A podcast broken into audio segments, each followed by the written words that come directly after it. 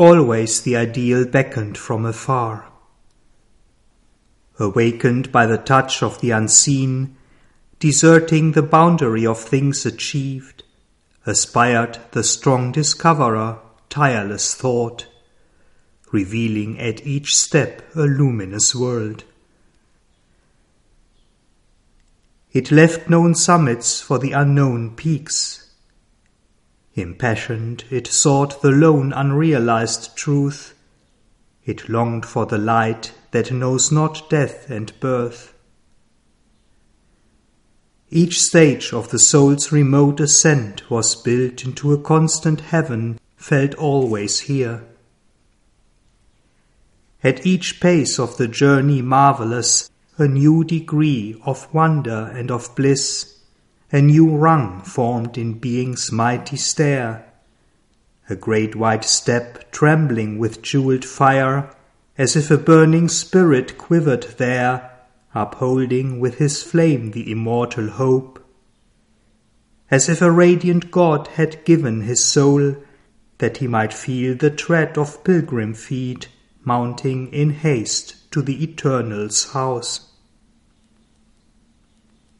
At either end of each effulgent stair, the heavens of the ideal mind were seen in a blue lucency of dreaming space, like strips of brilliant sky clinging to the moon. On one side glimmered hue on floating hue, a glory of sunrise breaking on the soul in a tremulous rapture of the heart's inside and the spontaneous bliss that beauty gives, the lovely kingdoms of the deathless rose. Above the spirit, cased in mortal sense, are superconscious realms of heavenly peace. Below, the inconscience sullen dim abyss, between, behind our life, the deathless rose. Across the covered air the spirit breathes, a body of the cosmic beauty and joy, unseen, unguessed by the blind suffering world.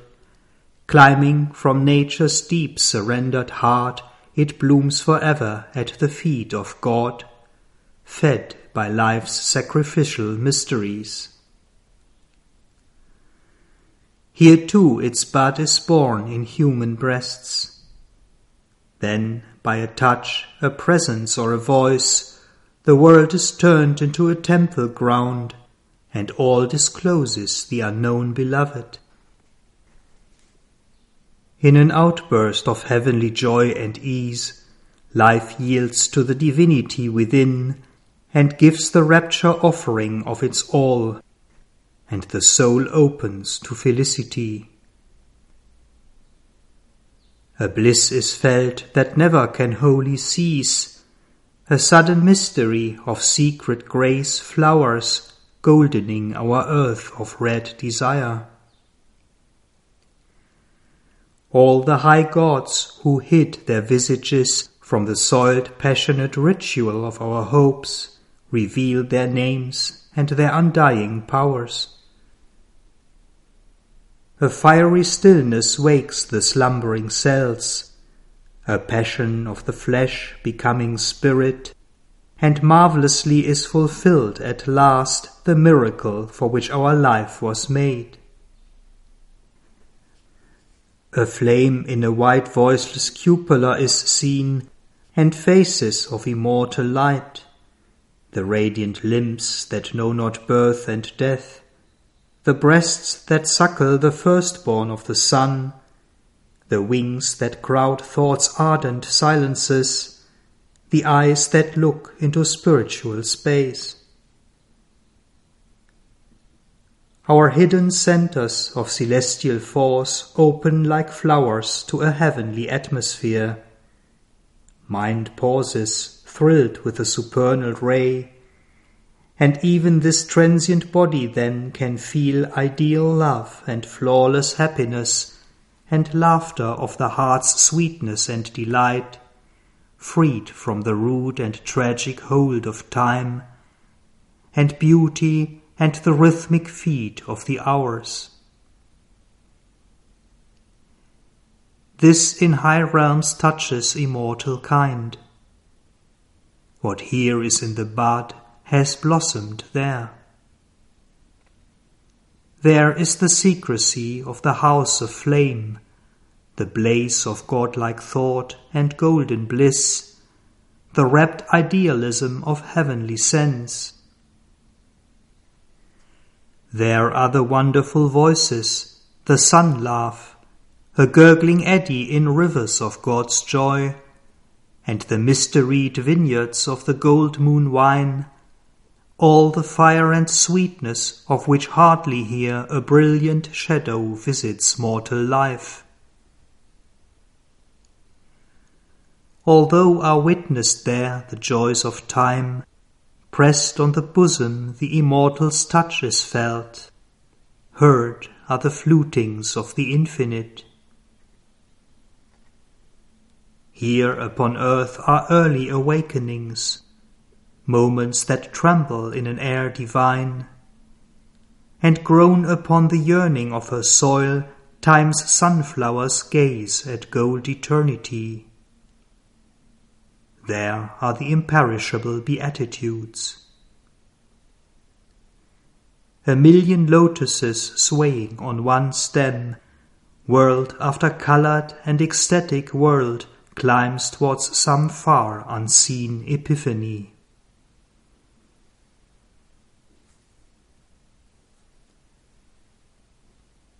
On the other side of the eternal stairs, the mighty kingdoms of the deathless flame aspired to reach the being's absolutes. Out of the sorrow and darkness of the world, out of the depths where life and thought are tombed, lonely mounts up to heaven the deathless flame. In a veiled nature's hallowed secrecies, it burns forever on the altar mind, its priests the souls of dedicated gods, humanity its house of sacrifice. Once kindled, never can its flamings cease. A fire along the mystic paths of earth, it rises through the immortal's hemisphere, till borne by the runners of the day and dusk, it enters the occult eternal light and clambers, whitening to the invisible throne. Its worlds are steps of an ascending force. A dream of giant contours, titan lines, homes of unfallen and illumined might, heavens of unchanging good, pure and unborn, heights of the grandeur of truth's ageless ray. As in a symbol sky they start to view and call our souls into a vaster air. On their summits they bear up the sleepless flame, dreaming of a mysterious beyond, transcendent of the paths of fate and time they point above themselves with index peaks through a pale sapphire ether of God mind towards some gold infinite's apocalypse. A thunder rolling mid the hills of God, tireless, severe is that tremendous voice. Exceeding us to exceed ourselves they call, and bid us rise incessantly above. Far from our eager reach those summits live, too lofty for our mortal strength and height, hardly in a dire ecstasy of toil climbed by the spirit's naked athlete will. Austere, intolerant, they claim from us efforts too lasting for our mortal nerve, our hearts cannot cleave to, nor our flesh support. Only the Eternal's strength in us can dare to attempt the immense adventure of that climb and the sacrifice of all we cherish here. Our human knowledge is a candle burnt on a dim altar to a sun vast truth. Man's virtue, a coarse spun ill fitting dress, apparels wooden images of good. Passionate and blinded, bleeding, stained with mire, his energy stumbles towards a deathless force. An imperfection dogs our highest strength. Portions and pale reflections are our share. Happy the worlds that have not felt our fall, where will is one with truth and good with power. Impoverished not by earth mind's indigence, they keep God's natural breath of mightiness his bare, spontaneous, swift intensities. There is his great transparent mirror, self, and there his sovereign autarky of bliss, in which immortal natures have their part, heirs and co-sharers of divinity.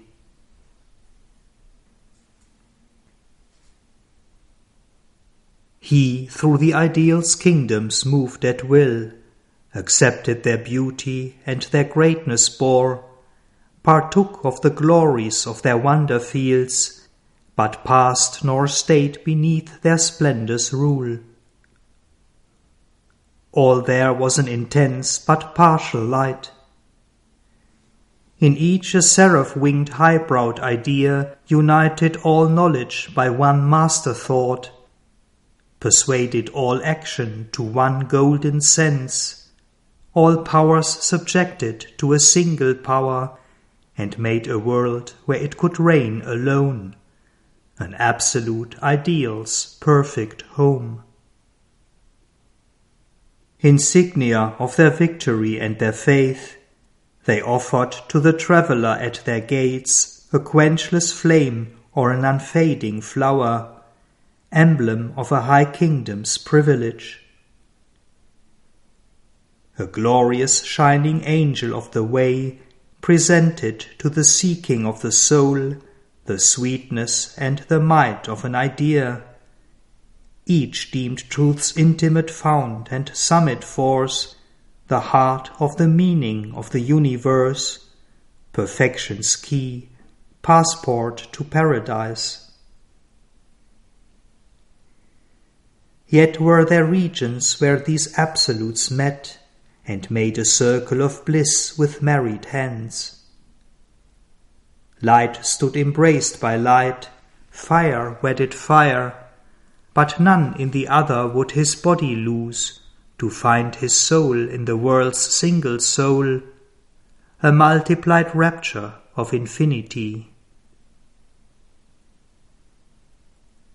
Onward he passed to a diviner sphere.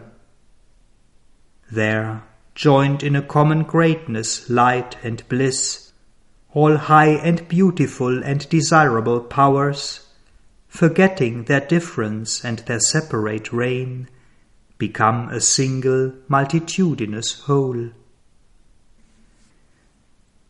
Above the parting of the roads of time, above the silence and its thousandfold word, in the immutable and inviolate truth forever united and inseparable.